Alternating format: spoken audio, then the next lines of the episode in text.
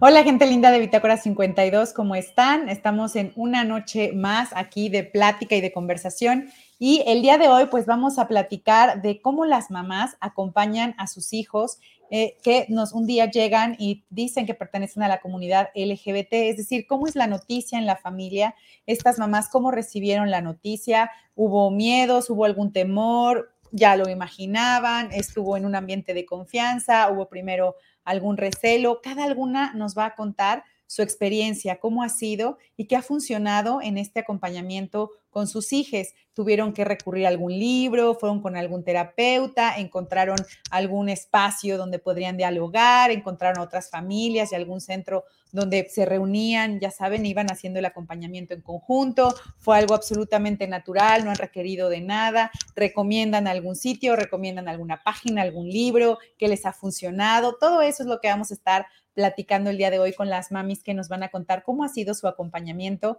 y cómo han ido integrando ahora sí que esta idea en sus casas. Insisto, hay familias que desde el principio lo sabían y no pasa nada. Hay familias que lo reciben con amor, pero finalmente sí genera dudas y entonces buscan ayuda. Vamos a conocer estas experiencias y que nos cuenten las mamás pues cómo ha sido, cómo está siendo y qué recomiendan a otras mamis. Así que les voy a dar la bienvenida. Agradezco a Alicia Salum que nos acompañe, agradezco a Luz Adriana que nos acompañe, agradezco a Maru Diosdado que esté por aquí, también nos acompaña Luza Rodríguez y también nos acompaña Adriana y bueno, de Yumana que también nos va a platicar, nos acompaña Ángela. Y bueno, pues aquí estamos ahora sí todas listísimas para empezar a platicar. Y pues yo lanzo esta primera pregunta, ahora sí que a todas las mamás, ¿cómo fue recibir esta noticia? Ya lo sabían, lo recibieron, sus hijas les dijeron, ustedes lo preguntaron. ¿Cómo empieza este proceso en su casa? Y pues le doy la palabra a Alicia. Bueno, en, en, la casa la realidad es que creo que todos lo sabíamos sin que fuera un tema como eh, abierto, hablado, pero todos lo sabíamos y realmente a ninguno nos preocupaba por razones de la historia familiar, por razones de, o sea, de los primos, de los tíos, de los amigos, de, o sea, no era algo que a nosotros nos fuera a afectar, pero no era algo que hubiera estado en la mesa de preguntar, ¿no? Entonces, el día que mi hija, eh, un día por una situación de crisis romántica, este, decide hablar conmigo en el coche, pues yo sabía que ella sabía que yo no iba a tener ningún problema. Este, ella me lo dice también así como, ah, pues es que yo andaba con fulanita, este, pero no, no con esta preocupación ni de ella ni mía de qué va a decir mi mamá o qué va a pasar con mi papá, nada de eso, o sea, porque era algo de verdad que ya estaba como esperado de alguna manera este, y donde, bueno, la ratificación fue decirle, a mí lo que me interesa es que seas feliz y no importa con quién, ¿no? Y entonces ella también me comenta que ella lo que quería era no decirme tengo novia, tengo novio, no poner como esas etiquetas, sino que lo que quería era presentarme a alguien que fuera a ser parte de su vida. Estoy hablando de en ese momento niña 14 años. este, y que eh, fuera tan natural como, como sentarse a la mesa y poder convivir, ¿no?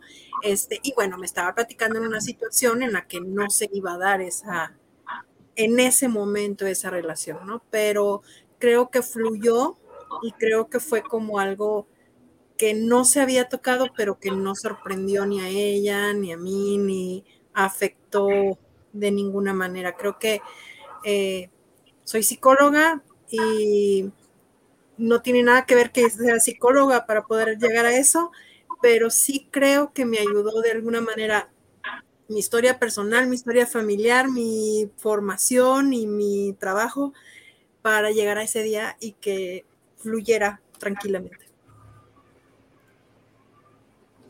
Mil gracias, Alicia. Pues doy la bienvenida a Ana Mata, que también por aquí va llegando. Y ahorita le, le ced... Hola, Ana, bienvenida. Hola, buenas tardes. Ahorita le cederé la palabra. Muy bien, Ana. Y ahorita les estoy preguntando cómo fue recibir la noticia en casa, si fue algo que ya imaginaban, si no, Y bueno, le voy a dar la, palabra a Luz Adriana y ahorita, ahorita regresamos contigo, Ana. Luz Adriana, ¿cómo fue por allá? Muchas gracias, Julia. Eh, acá, pues, en, algunas ocasiones ya, eh, en ese tiempo, mi, hija, ahora hijo, este, nos había dado desde muy chiquito algunos servicios, ¿no? Este, que, que, que si podía ser, que si cuando fuera grande podía tener una novia, por ejemplo, ¿no? Cosas por el estilo, pero lo tomábamos como una chiquillería y pues le decíamos, sí, tú puedes decir lo que tú quieras, tú eres, eres, este, tú vas a decidir en el momento que seas, este, ya más grande si te gustan las niñas o los niños, ¿no? Pero eran como respuestas muy simples para un, niño pequeño. Y será más o menos ya hasta sus 12 años que me dice, mamá, es que yo no me siento mujer, me siento hombre. Y le digo, bueno, pues si tú te sientes hombre, igual te quiero como tal, ¿no? Este, y ya, bueno, en algún momento en el que me dice, es que me siento inconforme con mi cuerpo y todo esto, digo, mira, yo desde el amor te puedo resolver todo pero sí necesitamos apoyo de un psicólogo, sobre todo para atender estas situaciones en las que tú no estás conforme con algo, en la que tú te estás sintiendo incómodo, para que, este, para que decidas más o menos cómo, cómo quieres tu vida, cómo te planteas y toda la ayuda que yo como mamá no te puedo dar, ¿no? O sea, como desde mi amor te puedo dar mucho, pero no tengo las herramientas. Entonces fue en ese momento, tanto yo como mi esposo, que, hemos estado este, siempre de manera incondicional con él, este, decidimos buscar ayuda psicológica y empezar a trabajarlo para después empezarlo a dar a conocer también a la familia, ¿no? Que es un paso también bastante complicado.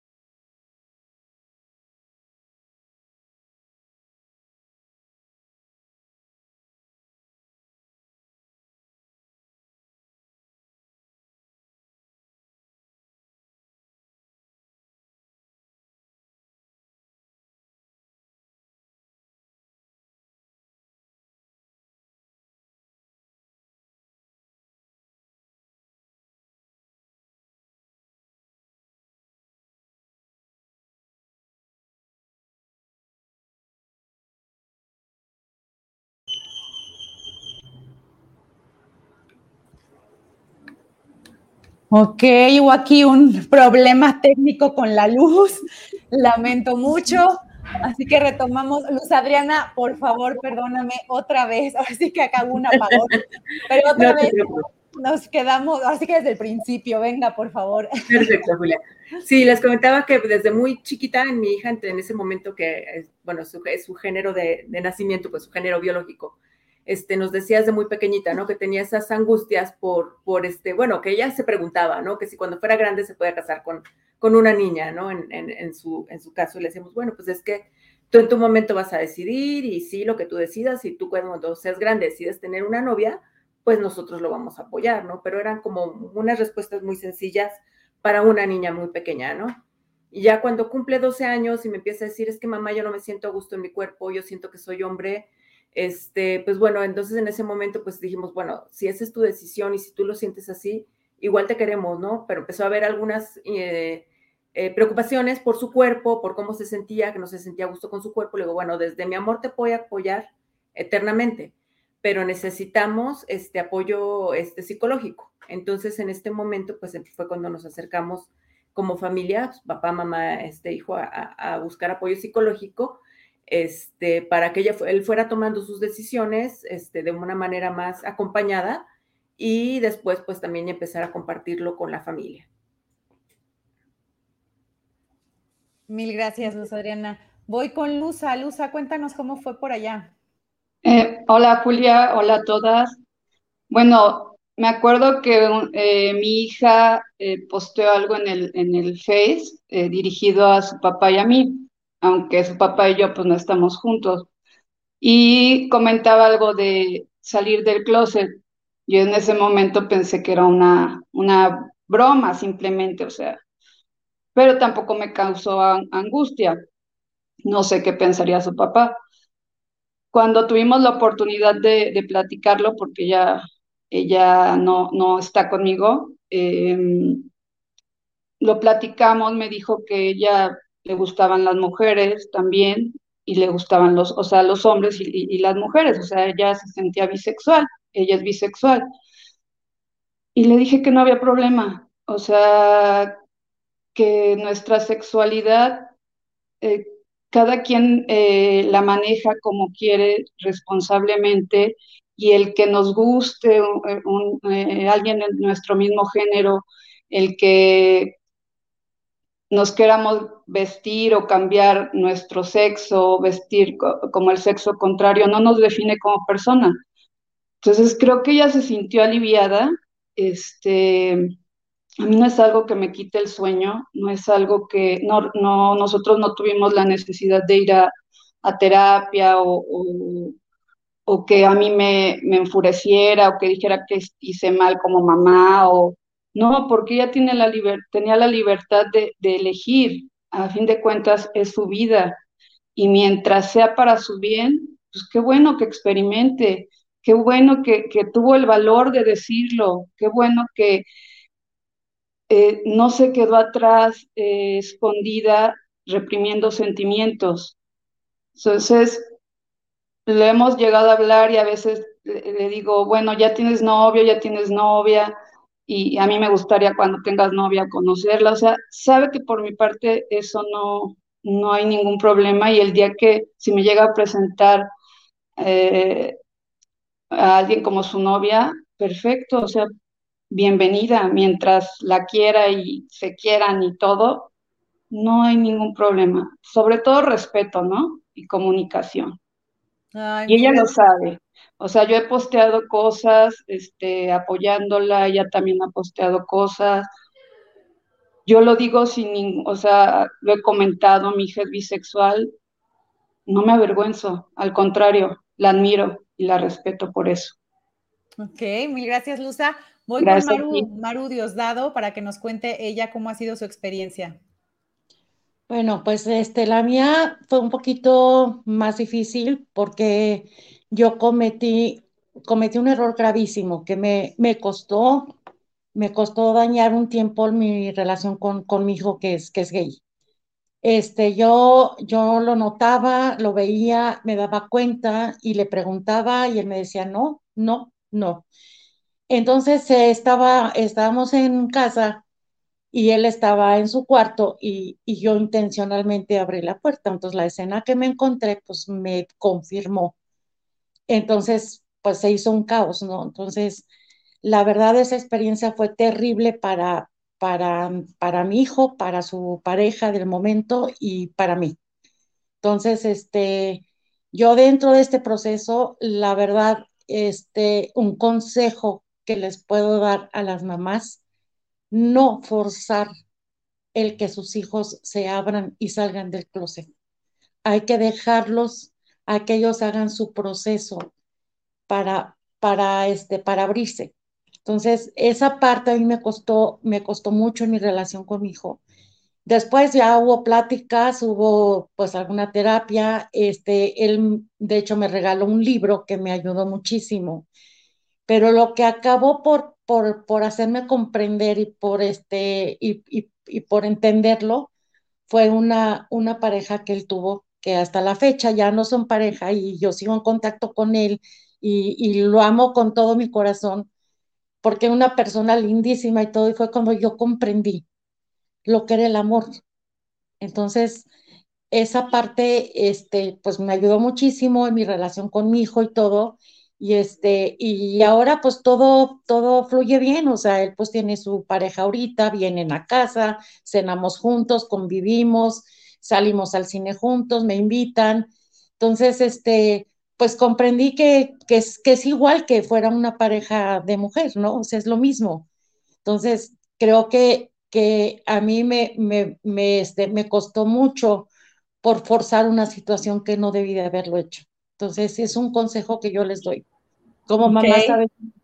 Nos damos cuenta desde antes, pero hay que dejarlos hasta que ellos se sientan seguros de abrirse. Ese es mi consejo. Ok, gracias Maru. Voy con Ana. Ana, por favor, cuéntanos. Hola, buenas noches a todas. Pues yo la verdad no me di cuenta. me di cuenta hace seis años cuando mi hijo, que es gay, tenía 24 años. Me di cuenta por un recadito que le había escrito su pareja. Realmente quedé en shock momentáneamente, no me lo esperaba. Él es un muchacho muy varonil, entonces con muchos amigos y amigas, siempre con un comportamiento normal. Entonces sí me sorprendió, pero en ese momento este, yo tenía una Y en mi vida. O lo amaba o le hacía la vida de cuadritos. Y realmente la opción de hacerle la vida de cuadritos no me pasó ni por la mente.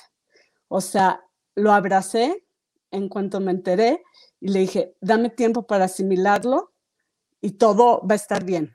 Te quiero con todo mi corazón. Le dije, es algo que no comprendo, no entiendo, dame tiempo de asimilarlo, de comprenderlo, de entenderlo. Y yo creo que fue lo mejor que pude haber hecho en mi vida porque eso me permitió no alejarlo ni un segundo de mi lado. Siempre hemos estado juntos, siempre hemos hablado las cosas claras, este, y, y nuestra relación ha permanecido intacta. En ese momento yo dije, bueno, mi hijo me sorprende, me sale con algo nuevo, pero es mi hijo, es el niño que yo crié, que yo tuve en mi vientre, el niño estructurado, educado, amoroso, excelente hermano, excelente hijo. Dije, nada va a cambiar. Y efectivamente, nada ha cambiado. Ha cambiado que me ha enriquecido, ha sido mi maestro, me ha enseñado realmente aunque se oiga trillado el amor incondicional, este, porque no hay barreras, no hay barreras para aceptarlo en mi vida, en mi familia, todos sus hermanos, su papá, todos lo apoyaron y, estoy feliz de que así haya sido. Mil gracias por compartir, Ana. Voy con Adriana. Adriana, ¿nos compartes, por favor? Ah, ¿Sí me escuchan? Sí, ahora sí, perfecto. Me conecté en el teléfono, creo que fue más fácil. Gracias, Julia. Qué gusto coincidir en este, en este espacio.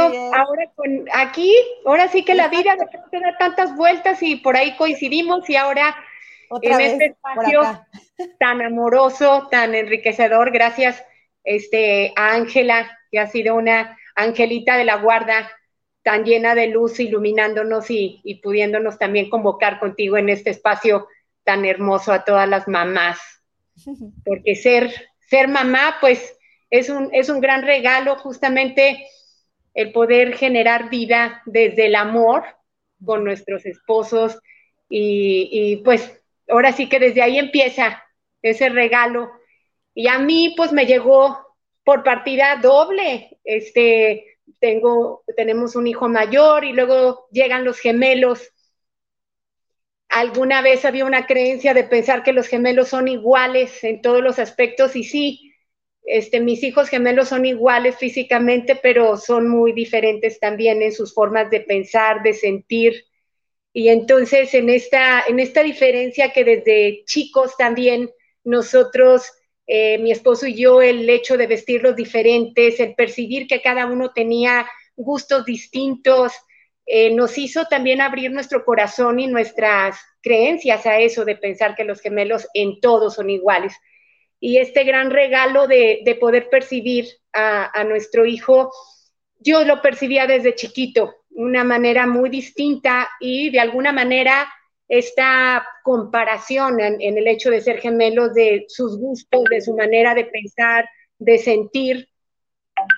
De pronto a mí me, llenó de miedo al, al principio y justo ha sido un regalo porque me hizo conectar con mis heridas de la infancia, conectar que yo como zurda, eh, fui una niña con rechazo, con comparación, pero el rechazo de ser diferente, entonces, yo conecto con esta, esta herida, este, pues mucho tiempo después, que también es lo que me ayuda a, poder mirar de una manera diferente a mi hijo, pero sí es algo que tanto mi esposo y yo lo percibíamos y sus hermanos también, pero son de esas cosas que están en silencio y guardadas en el corazón.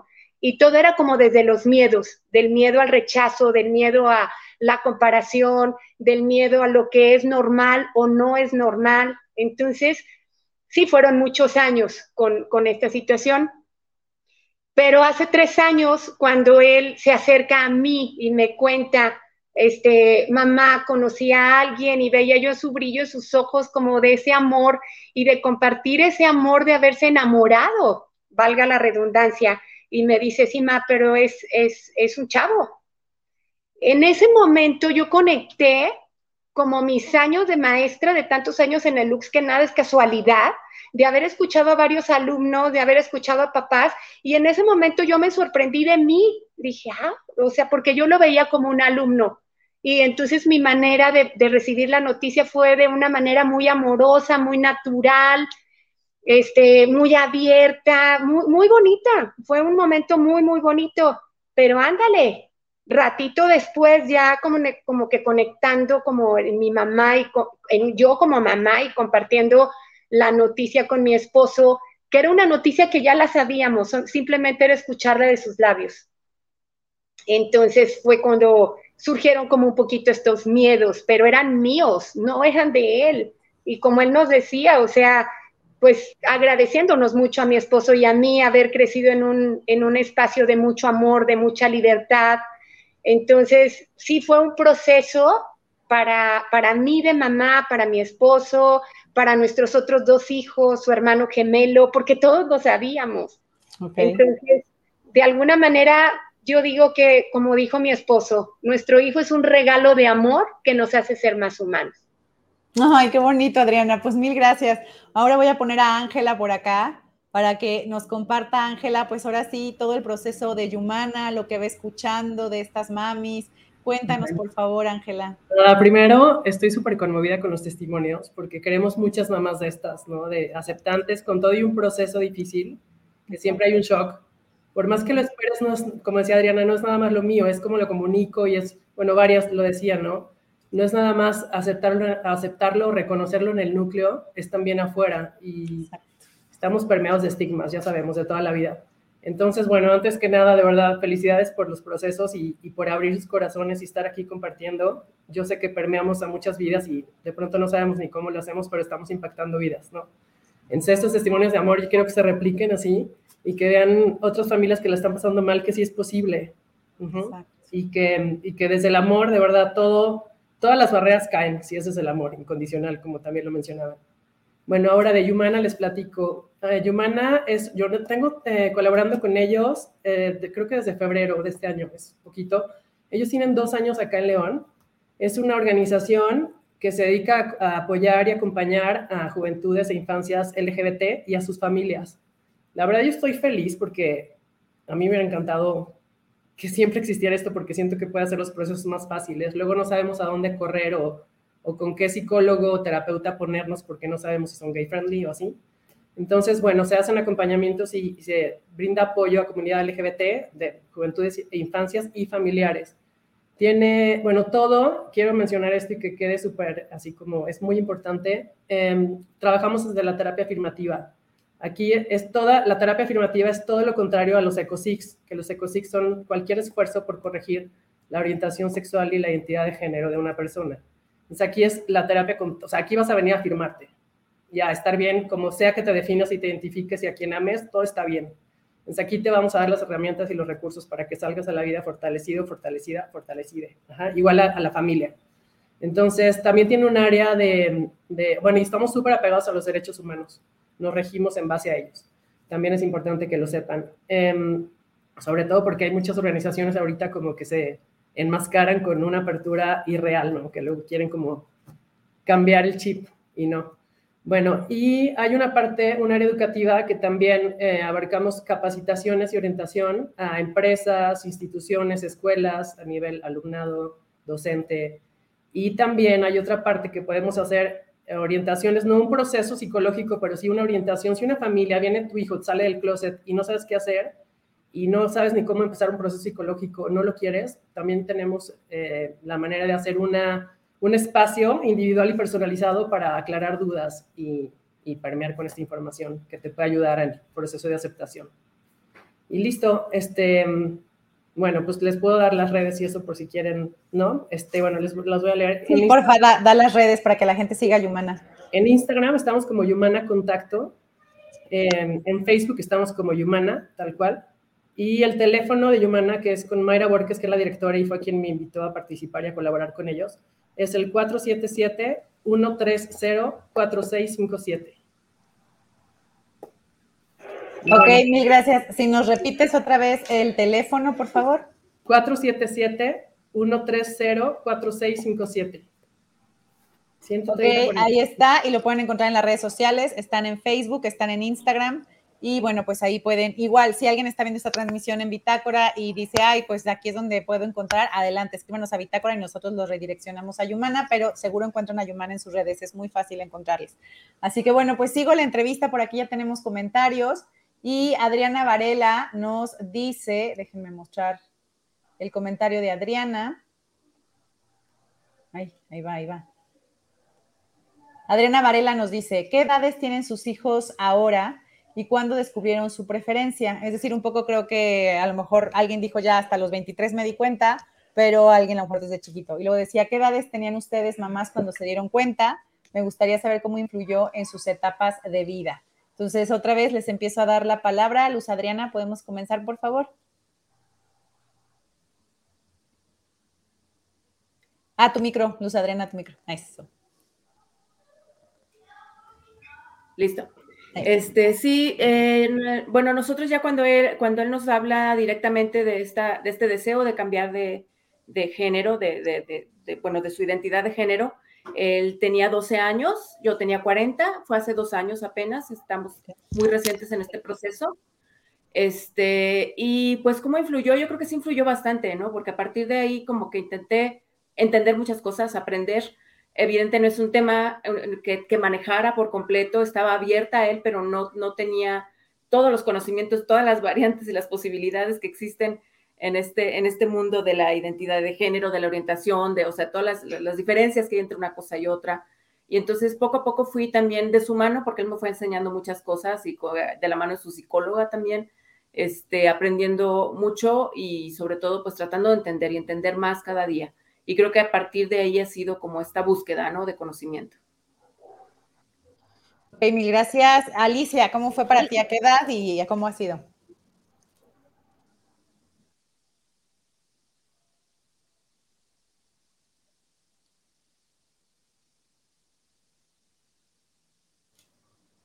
Alicia, el micro. Alicia, Alicia. perdón, ella tenía como 15 años, ya estuve recapacitando en la edad que había dicho, y yo tenía como 42 años.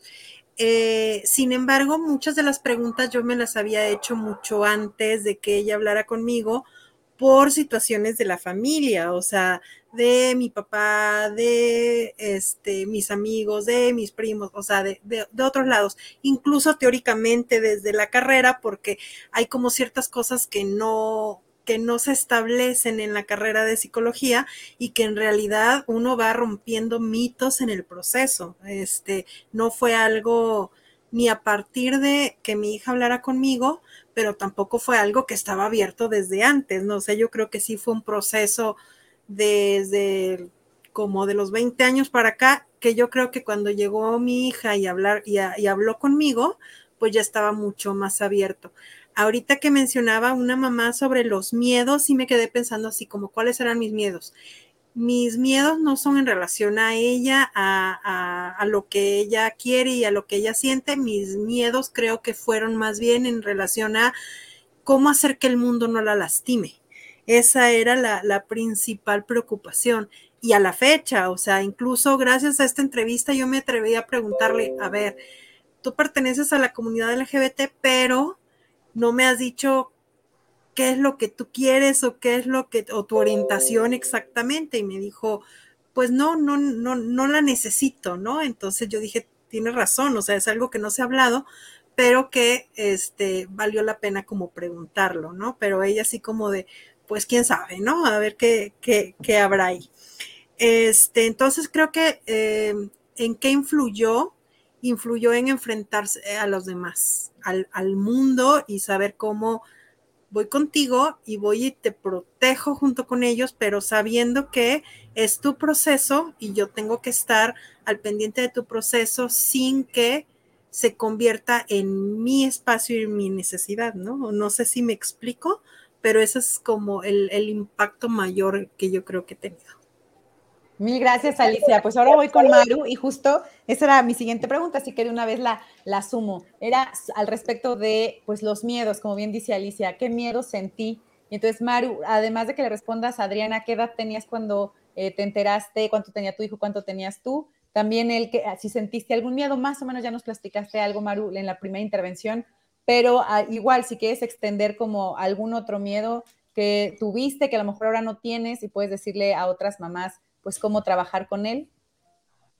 Ok, este, bueno, pues cuando, cuando yo sorprendí, porque pues como les comentaba ahorita, no es que mi hijo se haya acercado a mí, pues mi hijo tenía ya pues casi 19 años, estaba empezando la universidad y yo tenía 42 años, 42 años y este, y, y pues el, el, proceso fue, fue difícil porque pues fue el entenderlo, el comprenderlo y aparte, pues, con relación a los miedos, pues como decía Diana, el miedo más grande siempre ha sido el que, el que haya, haya actos de violencia contra mi hijo. Pues ese es un miedo, a la fecha no me lo puedo quitar. Cuando él sale, por ejemplo, yo he ido con ellos, pues que voy a la plaza, que vamos aquí, o sea, donde, donde es increíble que no puedan tomarse de la mano. Porque la gente los voltea a ver como si fueran animales, o sea, e, eso es algo que, que no puedo comprender y es algo que me cuesta mucho trabajo este, asimilar, el decir que me valga lo que, lo, lo que digan, ¿no? Esa parte sí es todavía la que me está costando trabajo, porque, este, porque sí, no es posible que no puedan manifestarse su amor, entonces, este, es, es donde, donde yo yo trato de estar detrás de él, lo que necesites, aquí estoy, aquí estoy para acompañarte. Este, pues es ya lo que hago ahorita, ¿no? Ya mi hijo, pues ahorita ya tiene 32 años, tú ya es más que un adulto, él pues ya hace su vida, él ya es muy independiente, pero, pero a fin de cuentas él sabe que aquí estoy yo. Gracias, Maru. Ana, por favor, ¿nos compartes? Este, yo me di cuenta a los 49 años, él tenía 26 años. Yo, como les comentaba, nunca me di cuenta de signos que me alertaran. Pero yo platicando con él ya tiempo después, yo le decía, bueno, amor, ¿en qué momento te diste cuenta que te gustaban los hombres? Y me dice, mira, mamá, yo me percaté de ello hasta que estuve solo estudiando en universidad hasta que estuve conmigo mismo, dice, de, la adolescencia tenía flachazos, como que me llamaban la atención los hombres, me gustaba alguien y yo me descubrí y decía, ay, Ricardo, ¿en qué estás pensando? Pero efectivamente dice que eran flachazos es, que le, le hacían notar que era diferente, que le empezaban a atraer los hombres, pero hasta que él se encontró consigo mismo a solas, sin nosotros estudiando fueras, fue cuando se percató de que era gay, empezó a salir con chavos. Yo después a los 49 años me doy cuenta y mi principal miedo, yo le tuve mucho miedo a mi familia, mucho miedo del qué dirán, de cómo lo iban a aceptar, mucho miedo de que no me lo fueran, este, que me lo fueran a, criticar, a, a hacer menos. Y pues la verdad no, la verdad fue un miedo infundado porque la familia al fin y al cabo es familia, sus amigos lo aman y siguen con él desde que eran chiquitos. Este, él es muy seguro en su trabajo, es un trabajo que tiene también mucha libertad, que está, es una empresa abierta a la comunidad, muy respetuosa, con mucha oportunidad de crecimiento.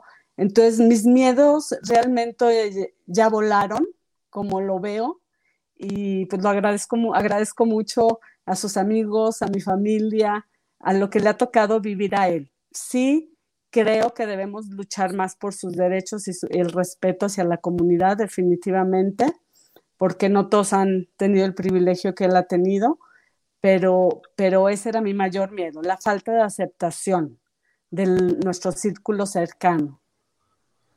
Gracias, Ana. Adriana, ¿nos compartes, por favor? Ah, yo, este, me, quedé pensando ahorita y, regreso un poquito a estos, a estos miedos, a estas preguntas. Me acuerdo que yo le dije a, a mi hijo, es que yo no quiero que nadie te lastime. Y en ese momento me vino la pregunta, Adriana, ¿a ti quién te lastimó? Pues esos miedos me regresaban las preguntas a mí.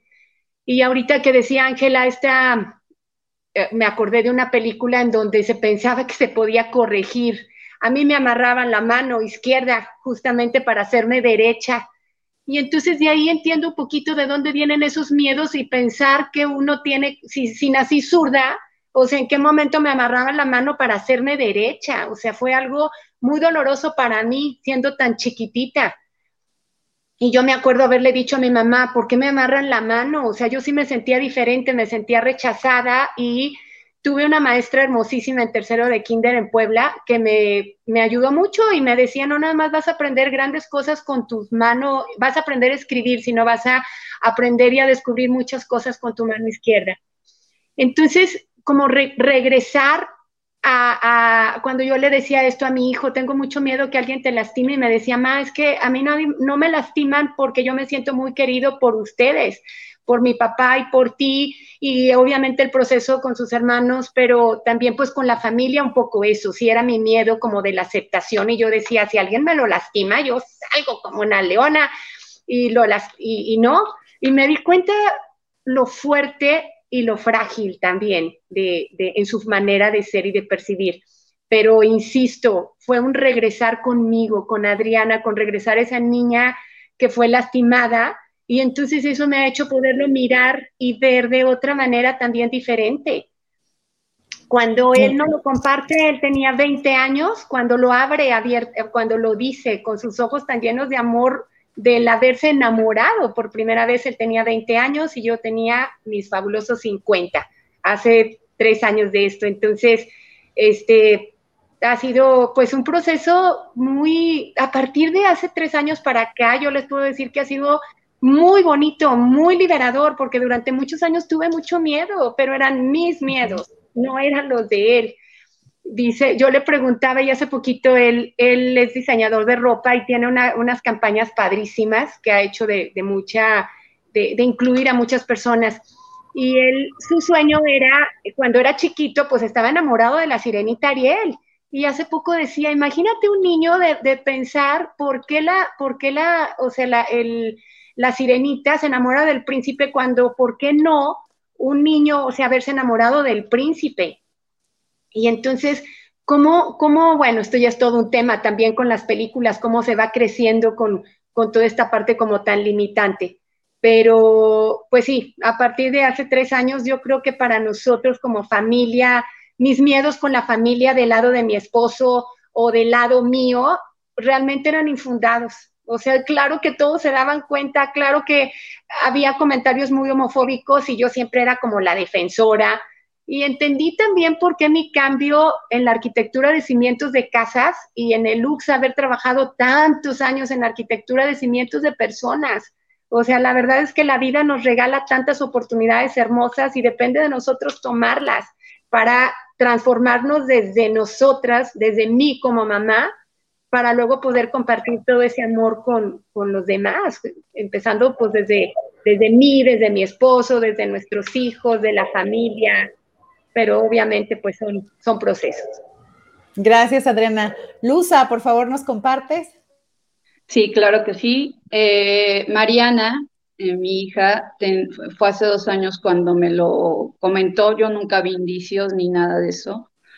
Eh, ella tenía 22 años, yo tenía 43.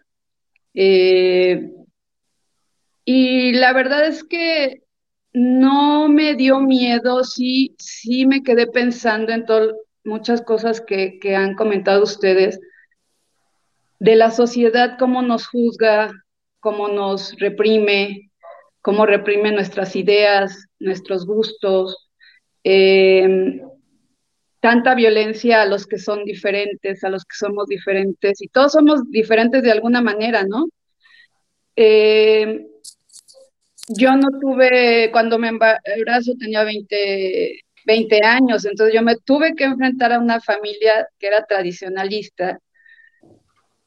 Y, fue mucho miedo, fue un embarazo pues, realmente eh, eh, pues, difícil. Y fui aprendiendo, aprendiendo a que no tengo que tener miedo, a que debo de, de ser yo y así con esa libertad dejar a mi hija que ella haga con su vida lo que más le plazca, lo que más guste, siempre y cuando no haciéndole daño a los demás. Si yo no hubiera estado de acuerdo con, con su forma de sexualidad, ese sería mi problema, no el de ella. Si ella se quiere, no sé, saliéramos juntos con, con ella porque ha tenido novios, pero yo nunca le he visto una, una novia, pero en el caso de que fuera así y que saliéramos, ¿por qué tendrían que esconderse de agarrarse la mano y que las, todos se le quedaran viendo mal? No, o sea, la, seguridad empieza en ellos y, en, y como familia darles también ese, ese apoyo. Y muchos no van a comprender y no, no los vamos a obligar a que comprendan, pero sí que también respeten esa parte de que cada uno somos diferentes y a veces pues hasta terapia, los digo, hace muchos años que los mandaban a terapia porque pensaban que era una enfermedad y querían cambiarlos, sobre todo a los hombres, ¿no? Porque mujeres era, era, era menos lo que, lo que se veía, o sea, ser lesbiana, eran más los hombres y cómo en una sociedad tan machista, cómo ibas a, a un hombre con un hombre, ¿no?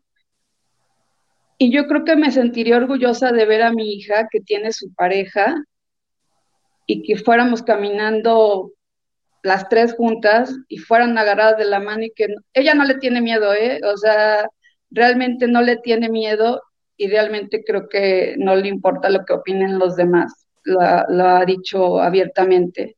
Mi mamá ya es una persona que va a cumplir 82 años y vive con ella y también ella es una persona muy respetuosa. Es más, tengo una sobrina de 11 años que ella se viste como niño y sus... Eh, le gustan los hombres y las mujeres, pero ella es más niño. Y lo dice con esa, con esa asertividad de decir, un día le pregunté, oye, Becky, ¿te gustan los hombres y las mujeres? ¿Qué te gusta más? Las mujeres. ¿Y por qué te gustan más las mujeres?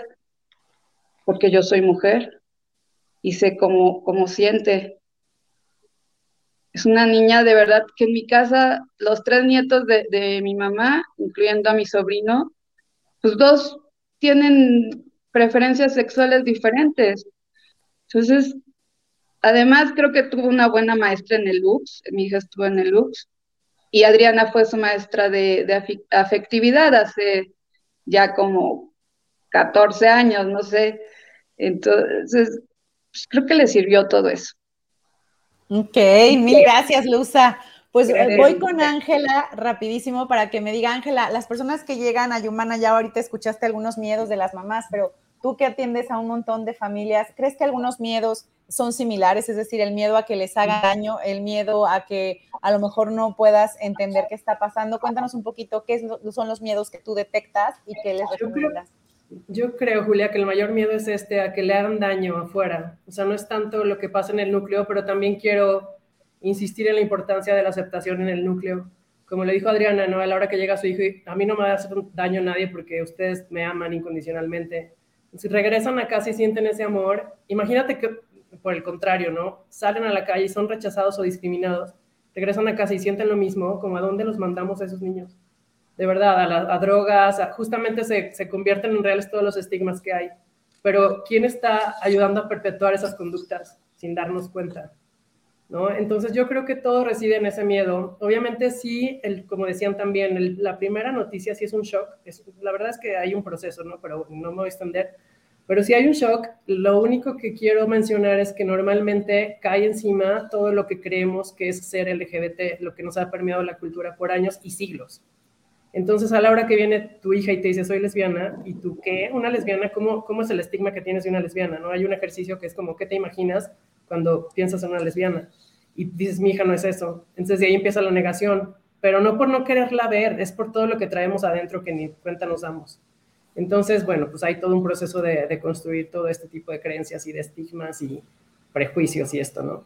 Y, y yo siempre, o sea, siempre, no es que yo no soy activista, pero sí creo que podemos hacer un activismo natural desde una congruencia, como familia, como comunidad LGBT, y es hacernos visibles con una vida tan digna como la de cualquier otra persona y ciudadano. Y ese es el activismo natural que yo les invito a hacer como familias y también a, sus hijos, a sus hijas. ¿no? Es lo que puedo decir. Gracias, Ángela. Voy a mostrar algunos más comentarios que hay por aquí. Nos saluda Mari Carmen Zamudio. Dejen que se vean. aquí Mari Carmen Zamudio nos manda saludos. Ahí se van a ver. Ahí está, saluditos y caritas felices como de abrazo. Luego por acá también Ana Paola Mendiola nos dice muchas felicidades a todas por apoyar el amor incondicional y manda corazoncitos. Por acá Francisco Alvarado Durán nos hace una pregunta. Mamás, ¿cómo vivieron la noticia inicial con sus propias parejas? Y esa pregunta de Francisco, se las voy a hacer, pero también les voy a sumar una más, además de que nos cuenten cómo vivieron la noticia inicial con sus parejas. Mi otra pregunta tiene que ver con un poco lo que han mencionado, pero que profundicen un poco más. Es decir, ¿cuál fue el proceso de ustedes como mamás? Algunas dicen, ya me lo imaginaba, y otras, no, pues ahí me di cuenta. Y a poquito lo han mencionado, pero un poco profundizar. ¿Cambió en ustedes algo el cómo veían a sus hijos antes? A una vez que se enunció, porque por ahí han dicho, pues como que lo presentía, ya me iba preparando por la familia, pero una vez que se enuncia, siempre cambian muchas cosas, ¿no? Porque una vez ya, ya no está ahí como presentimiento, ya es real. Entonces, cambió algo en cómo veían, cambió algo en cómo se veían ustedes, por ahí ya han dicho también un poco, pues sí, en mí entraron más bien un proceso de autoconocimiento y de ver qué sabía, qué sentía, cómo iba a actuar. Entonces, un poquito ya desde su lado como mamás, y esto que pregunta Francisco, ¿cómo fue esta noticia con sus propias parejas? ¿Hubo ahí a lo mejor algún cambio en la relación de pareja? ¿Hubo algo que a lo mejor los dos presentían pero no lo habían hablado? Cuéntenos un poquito de esto, Luz Adriana. Bueno, aquí en, nuestro caso lo hizo, lo comunicó en los, estando los dos juntos. Entonces, bueno, la, plática inmediatamente se abrió en el momento de manera familiar. Y entonces fue este, ¿qué vamos a hacer? O sea, ¿cómo quieres ir al psicólogo? Vamos a buscar un psicólogo. Este, eh, ¿quieres, te sientes entonces como hombre? ¿Quieres este, que te empecemos a llamar como él? Este, sí, obviamente es un shock, un super shock, pero creo que fue, lo fuimos asumiendo poco a poco, ¿no? Y hasta el momento de pronto, este, ya tengo prisa, hija, córrele, ¿no? ya nada más, y sí, ya sé, córrele, pues, de todas maneras, hijo, hija, córrele y este, él fue un proceso también, pues, de que yo siempre trataba de comprarle ropa bonita y a, mi gusto y el vestidito y, y, las primas también les regalaban este, ropa y entonces este, el, hecho de empezar a pensar ya en, ropa de hombre, ¿no? Y, este, y, deshacerme de un guardarropas completo que, que, había hecho a lo mejor de una manera muy amorosa y decir, ok, ahora este, hay que pensar en, en otra cosa. Su mayor alegría fue al poquito tiempo que su abuela, mi mamá, le regaló una camisa para el día de su cumpleaños fue así como, o sea, fue el, indicio de que, de que lo estaba aceptando, ¿no? Entonces fue un parteaguas así importantísimo para él de sentirse aceptado. Entonces fueron, son como pequeños detallitos que se van sumando. Yo le decía mucho a, su psicóloga que para mí era más bien pensar en, en, un cambio semántico, porque el amor siempre ha sido el mismo, no, no se modificó de ninguna manera, sino simplemente era pensar, cambiar el género, obviamente, en mi, en mi, en mi forma de expresarme hacia él pero ya no era, este, eh, algo cambia en, el forma, en la forma de sentir, en la forma de amar, no para nada, no, eso estoy muy, muy consciente, este, simplemente es, de hasta el momento sigo tratándose el cambio semántico, mi familia atrás sigue todavía, de pronto, ay, este, el nombre de, femenino, no, masculino, ok, y, es, es, un juego constante, ¿no?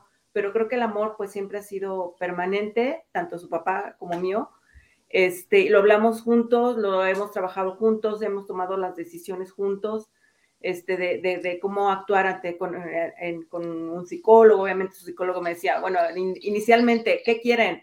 este, corregirlo o, apoyarlo. Obviamente, este, apoyarlo. Bueno, estamos en el mismo canal, entonces vamos bien.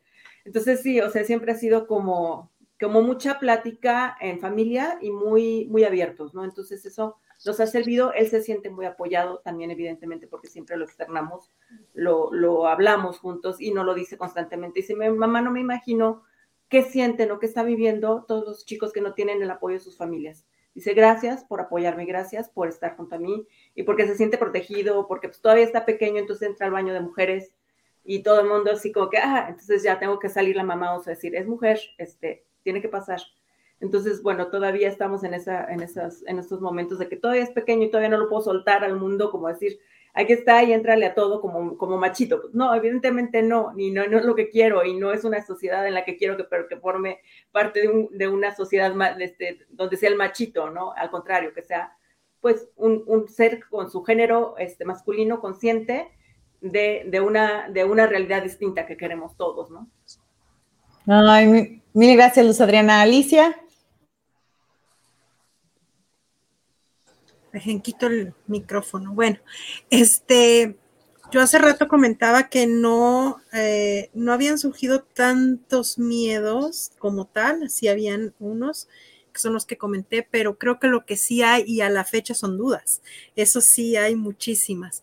Este, desde, desde chiquita veíamos ciertas características que decíamos es fuera de lo esperado, para sus características estereotípicas, o sea, de verdad físicamente es una carita de una niña que me decían, es que no tendría que estar en taekwondo, tendría que estar en ballet, ¿no? La gente me decía eso.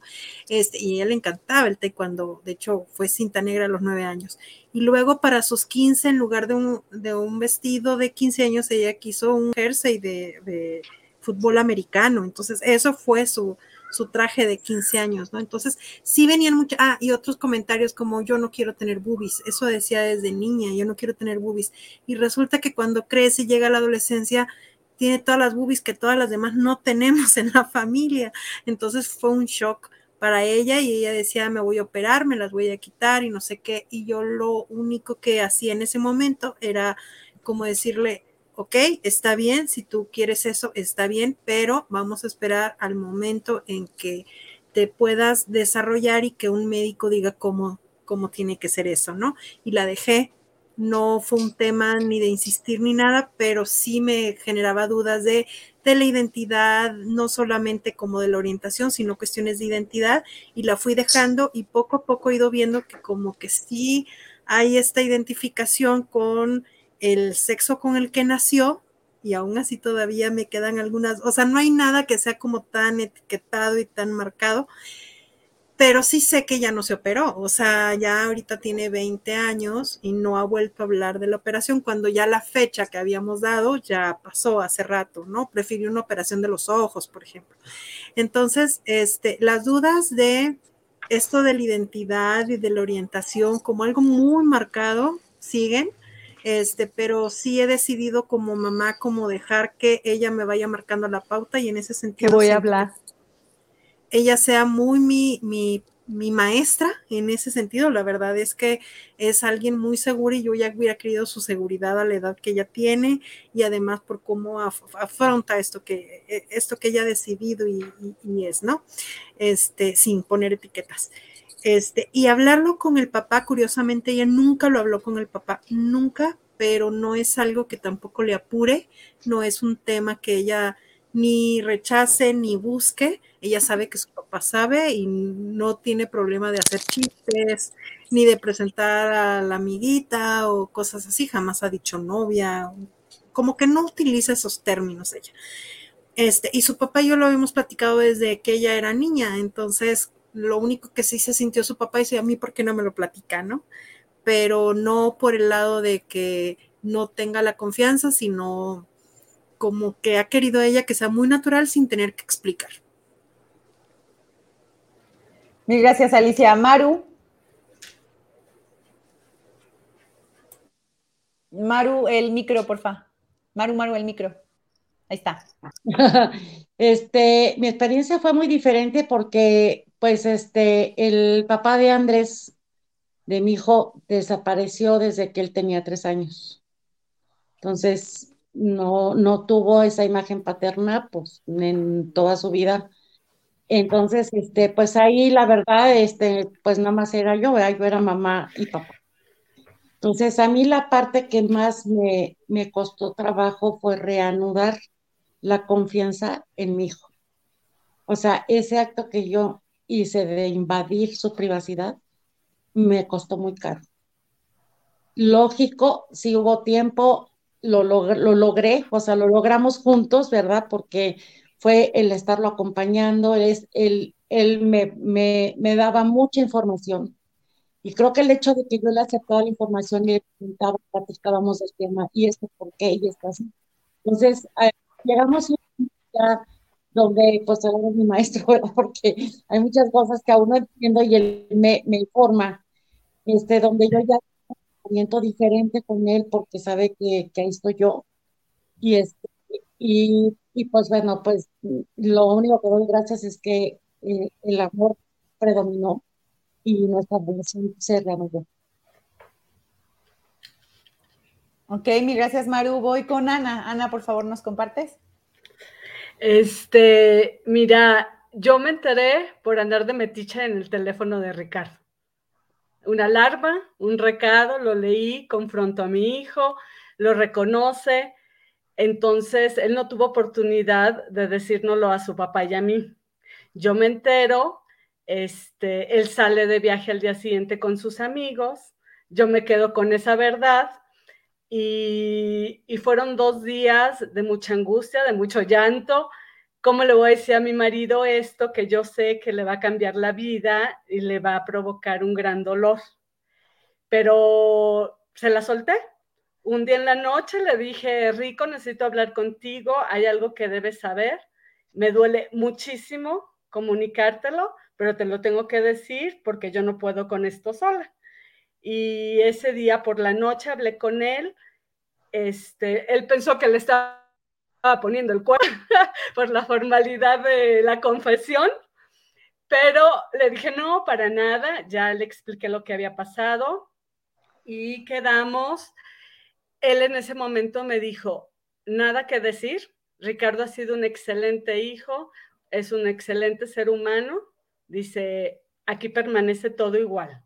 Claro, este, que fue también fue un proceso entre los dos de aceptación, fuimos al, al, psicólogo, pero fuimos en el plan, ayúdanos a entender cómo movernos en nuestra vida a partir de ahora qué podemos esperar, va a seguir siendo igual mi hijo, va a haber cambios en él, este, a platicar, a que alguien nos escuchara, alguien ajeno a él y a mí como pareja.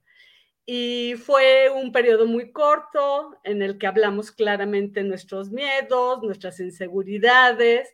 Este, tuvo oportunidad también esta chica de platicar con mi hijo y me dijo, o sea, tú no, no temas, Ricardo es el, va a ser tú, el mismo siempre, es un niño muy estructurado, sabe lo que quiere. Y este, y pues así fue, con mi marido fue coger la llamada a los cinco minutos y hablarle a su hijo y expresarle su amor. O sea, así fue la aceptación inmediata. Con sus hermanos costó un poco más de tiempo el decirles las cosas. Él mismo como que no quería confrontar a sus hermanos, le somos tres hombres, entonces como que le costó un poquito, pero sin bronca alguna en ese aspecto. Este, lo aceptaron, pues son chavos actuales, son chavos que aman a su hermano y, y que no tienen nada de prejuicios como nosotros. Sí, eso fue lo que sucedió. Mi esposo es una persona, un híjole, un gran ser humano. De verdad que yo sí pienso que las personas con las que coincidimos en la vida, eh, pues ahora sí que son regalos. Somos muy, muy diferentes. Este, tenemos casi 35 años de, de conocernos, de estar juntos y somos muy distintos. Ha sido en momentos difíciles, pero en momentos híjole, una gran bendición. Entonces eso justamente es lo que nos ha dado un balance y un equilibrio. Y mi esposo me, me abrió también esta posibilidad de la parte afectiva, algo que yo pues no, no conocía, no había hecho como contacto. Y como les digo, la vida da tantas vueltas y justo eh, hace 19 años que yo empecé como en este proceso también afectivo de la sexualidad, cuando me invitan a dar clases en el Lux, que yo decía, ¿cómo? Pues si yo soy arquitecta.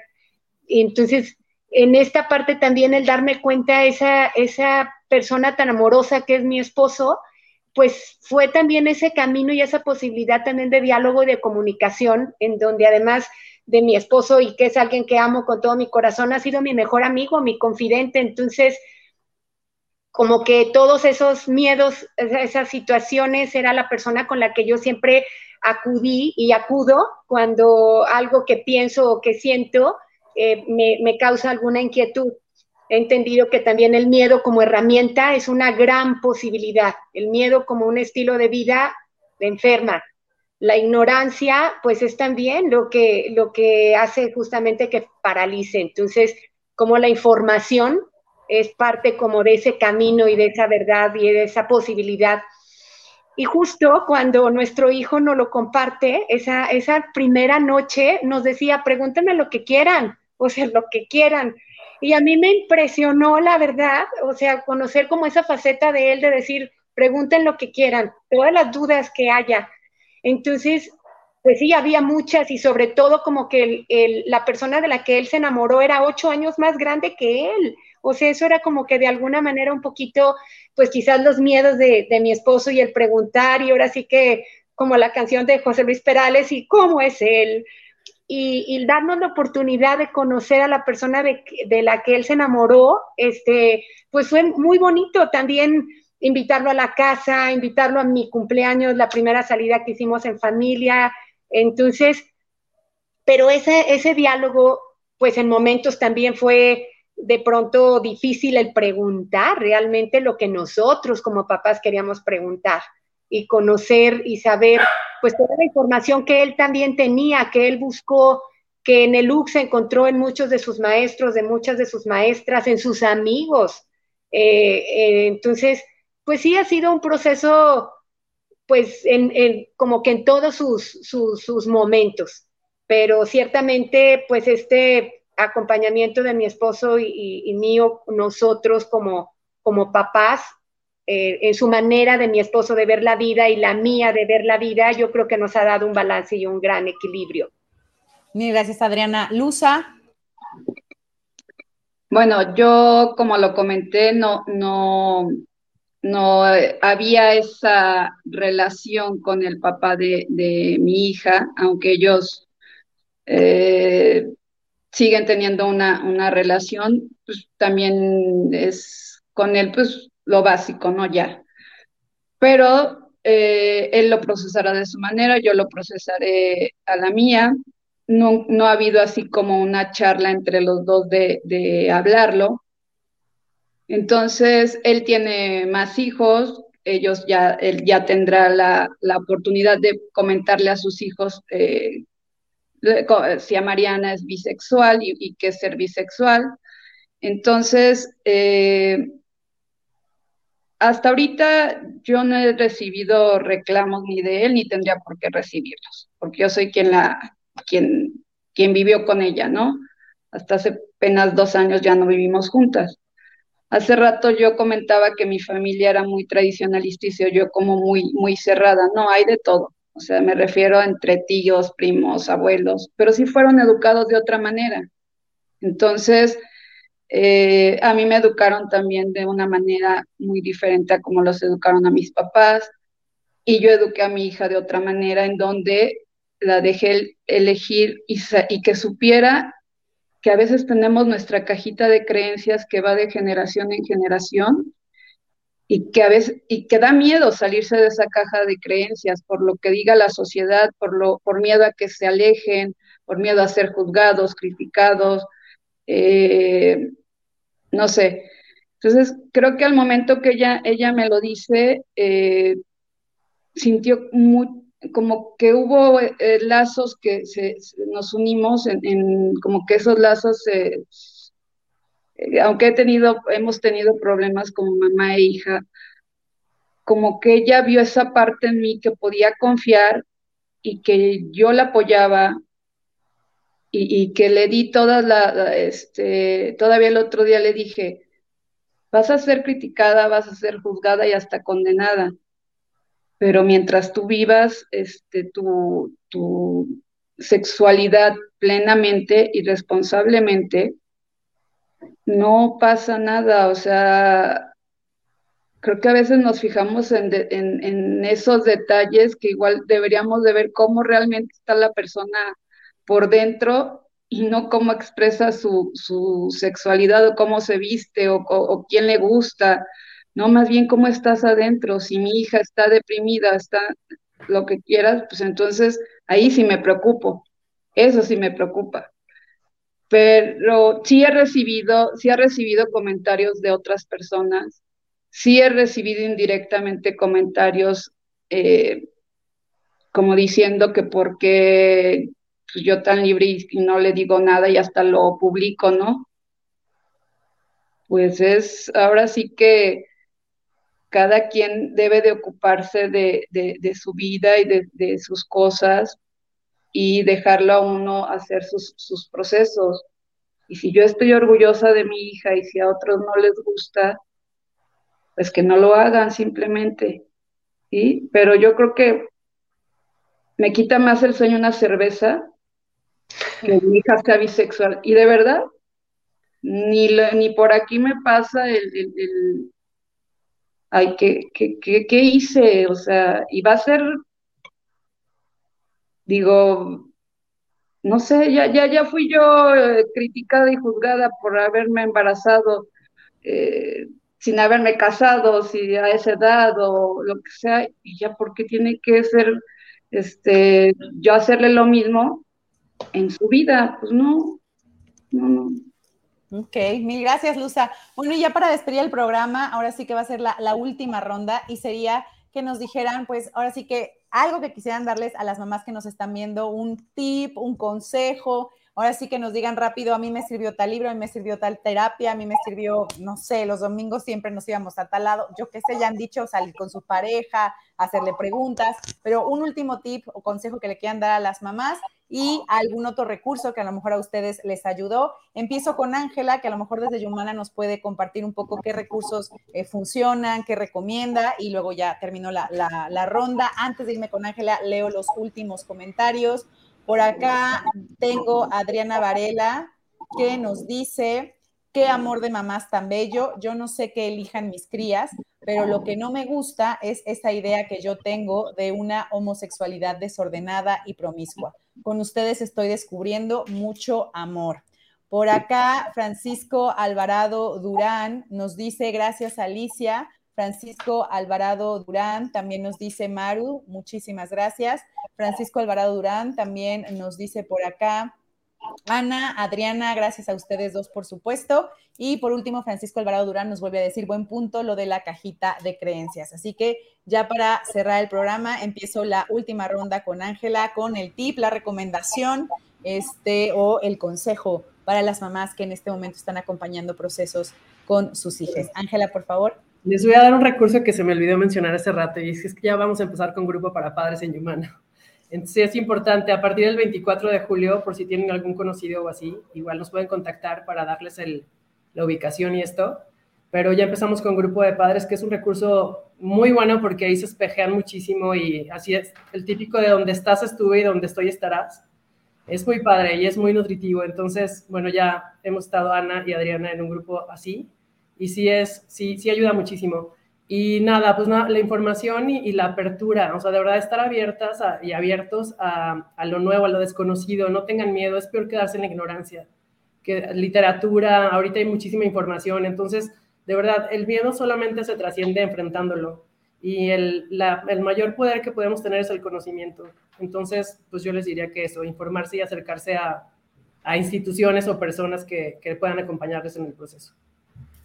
Gracias, Ángela. Luz Adriana. Muchas gracias. Pues yo lo único que les diría es comunicación, comunicación y escuchar mucho, ¿no? Creo que ellos son nuestros más grandes maestros, sobre todo pues, pensando en, en, las edades en las que yo estoy ahorita. Este, Es, es, muy importante ir creciendo con ellos en, este, en esta comprensión, comprensión de ellos mismos, de nosotros mismos, de comprensión como familia. Y bueno, ya en, e irá tejiendo este, él mismo sus decisiones, su orientación sexual, etcétera. Pero bueno, ahorita su identidad de género ya la tiene muy clara y muy definida. Y pues es acompañar, únicamente acompañar, escuchar mucho, tener los oídos bien abiertos y el corazón más.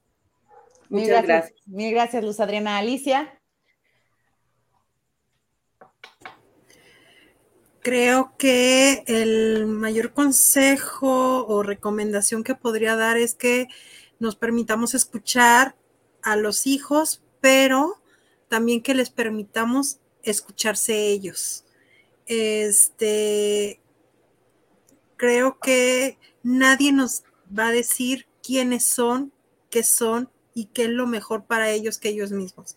Entonces, este, pues sería eso, básicamente eso, y aprovecho para, porque nunca lo he dicho, pero aprovecho para agradecerle a mi familia que nunca me esperé, tampoco nunca lo preguntamos ni lo pedimos, pero nunca me esperé todo el amor, acompañamiento y aceptación sin preguntas que ha habido siempre para, pues no solo para mi hija, sino para toda la comunidad en la que pertenece mi familia, ¿no? De alguna manera. Entonces, este, ha sido muy bonito descubrir eso sin tener que preguntarlo y pedirlo.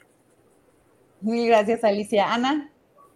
Eh, yo les recomendaría respetar nuestros procesos, nuestro proceso de duelo, nuestro proceso de apertura, darnos el tiempo de reconocer nuestras emociones, ir paso a pasito respetando también los procesos de nuestro hijo y dándole también la libertad que él va pidiendo paso a paso.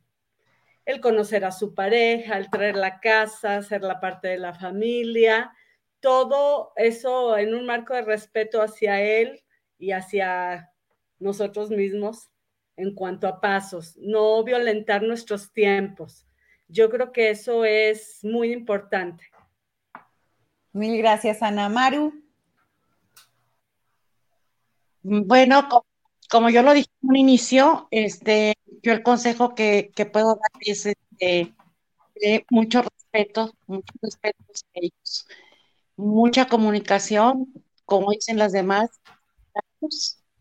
escucharlos. Eh, yo como también el, no tener información nos hace caer en, en crisis que no tienen ningún sentido. Este, a mí hubo un libro que, mi hijo me, regaló, no recuerdo el autor, pero se llama Mamá, Papá, Soy. O sea, es un libro donde menciona experiencias de muchos papás, de, pues, de, gays, de, de heteros, de, pues, de todos, ¿no? Entonces, a mí ese libro me ayudó muchísimo a, es que yo no digo entender a mi hijo, no, a saber lo, lo que es mi hijo. O sea, esa es la parte de amarlo. O sea, eso nunca cambió, el amor nunca cambió. Pero el, el saber quién era y conocerlo, ese libro me ayudó mucho. Mil gracias, Maru. Adriana. Me parece que después de la información, de todo lo que es la parte lógica, de todo lo que es tomar los conocimientos de los diferentes libros, los talleres, eh, todo lo que, he podido aprender desde el conocimiento, a mí en lo personal me bajo al corazón. O sea, después del entendimiento, yo, Adriana, me bajo al corazón, mi corazón totalmente abierto al comprender y al poder aceptarme y amarme tal y como soy yo, como todo ese proceso con mi niña interior a mí, para mí ha sido algo muy enriquecedor muy amoroso que justamente me ha podido permitir ver y mirar a todo mi exterior con puros ojos de amor, con puros ojos de, comprender, sin juicios, amar lo que es tal y como es y como ha sido y como, y como es. Entonces yo me abro a la, herramienta del amor y de la, libertad. Mil gracias, Adriana Luza. Bueno, eh, agradezco mucho este espacio. Eh, creo que a mi hija, de, acuerdo a su edad, se le fue diciendo sobre la sexualidad y, sin tabú, sin, sin miedo, sin esconder las cosas. Eh, es una niña muy, muy valiente, rebeldona, es muy rebelde, entonces ella de repente no hay necesidad de que yo la defienda para, ella lo, lo puede hacer solita, además ya va a cumplir 24 años. Y pues yo creo que nadie nace, ni ella nació con instrucciones, ni yo nací, ni hay escuela para, no, no, no me dieron la instrucción para ser mamá, ¿no? Fui aprendiendo. Y es caminar con ella, es que, que sepa que puede contar conmigo y que en, en, mí puede ver una persona que va a estar ahí y que yo, será que, que, que no, no, veo discriminación, nunca he tenido así como discrimina, eh, hecho, si por tu religión, si por tu dinero, si por tu sexualidad, si, no, ella también eso lo ha aprendido, ella llevaba amigos a la casa que, que, son gays y siempre se les respetó muchísimo. Y agradezco mucho a mi mamá que, como dije, mi hija vive ahorita con ella, que aunque mi mamá ya es una generación pues, de baby boomers, es, le tiene mucho respeto y mucho cariño y la ve como, como su hija. Entonces, cada quien tendremos nuestros procesos, pero yo creo que lo, lo primero hay que trabajar es en uno mismo porque si uno no se quiere, si uno tiene inseguridades, no puedes transmitir eh, eh, eso a las demás personas, no puedes amar a una persona si no te ama. Entonces, primero hay que trabajar en uno para proyectarse y dar a los demás. Muchas gracias por este espacio, muchas gracias a todos y hay que investigar siempre en, libros, talleres, con otras mamás, con otros papás, cada uno tenemos nuestra propia experiencia. Muchas gracias. Mil gracias, Luza. Por aquí un último comentario de Francisco Alvarado. Nos dice, gracias Julia y a Bitácora 52 por esta oportunidad. Pues yo nada más quiero decir gracias Francisco, gracias Adriana, gracias a toda la gente que nos estuvo viendo y por supuesto, en primer lugar, muchísimas gracias a ustedes mamás que aceptaron compartir su experiencia, porque así como dice Ángela, yo soy una fiel creyente que esto se multiplica. Son las redes y ahorita en este momento, en este lugar, alguien nos está viendo, pero la verdad es que hay un montón de gente que nos ve en otros usos horarios, en otro momento, y esto se queda así como un mensaje en una botellita en el inmenso mar del Internet.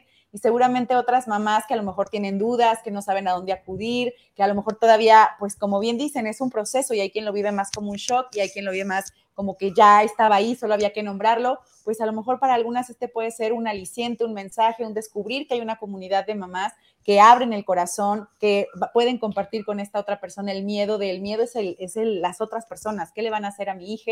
Y puede saber que pues el miedo se puede trabajar, se puede platicar con otras mamás, se puede ir bajando un poco conforme, como bien dicen, como sociedad vámonos abriendo a los derechos, a aceptar a las personas como son, como bien lo dijeron ustedes, aceptar que las personas pues son personas, punto. Lo otro es una expresión de su identidad y no pasa más, ¿no? Si tenemos clarísimos cuáles son los derechos humanos, si tenemos clarísimo que el respeto es la base de la convivencia social, pues no hay más, ¿no? Ahora sí que poco a poco podríamos ir creando una mejor sociedad, justo también para ir bajando estos miedos que no tendrían que existir. Agradezco a Ángela, a Luz Adriana, Alicia, a Ana, a Maru, a Adriana y a Luza por haber estado en Bitácora 52. De verdad, mil gracias por compartir su historia, su corazón, sus enseñanzas.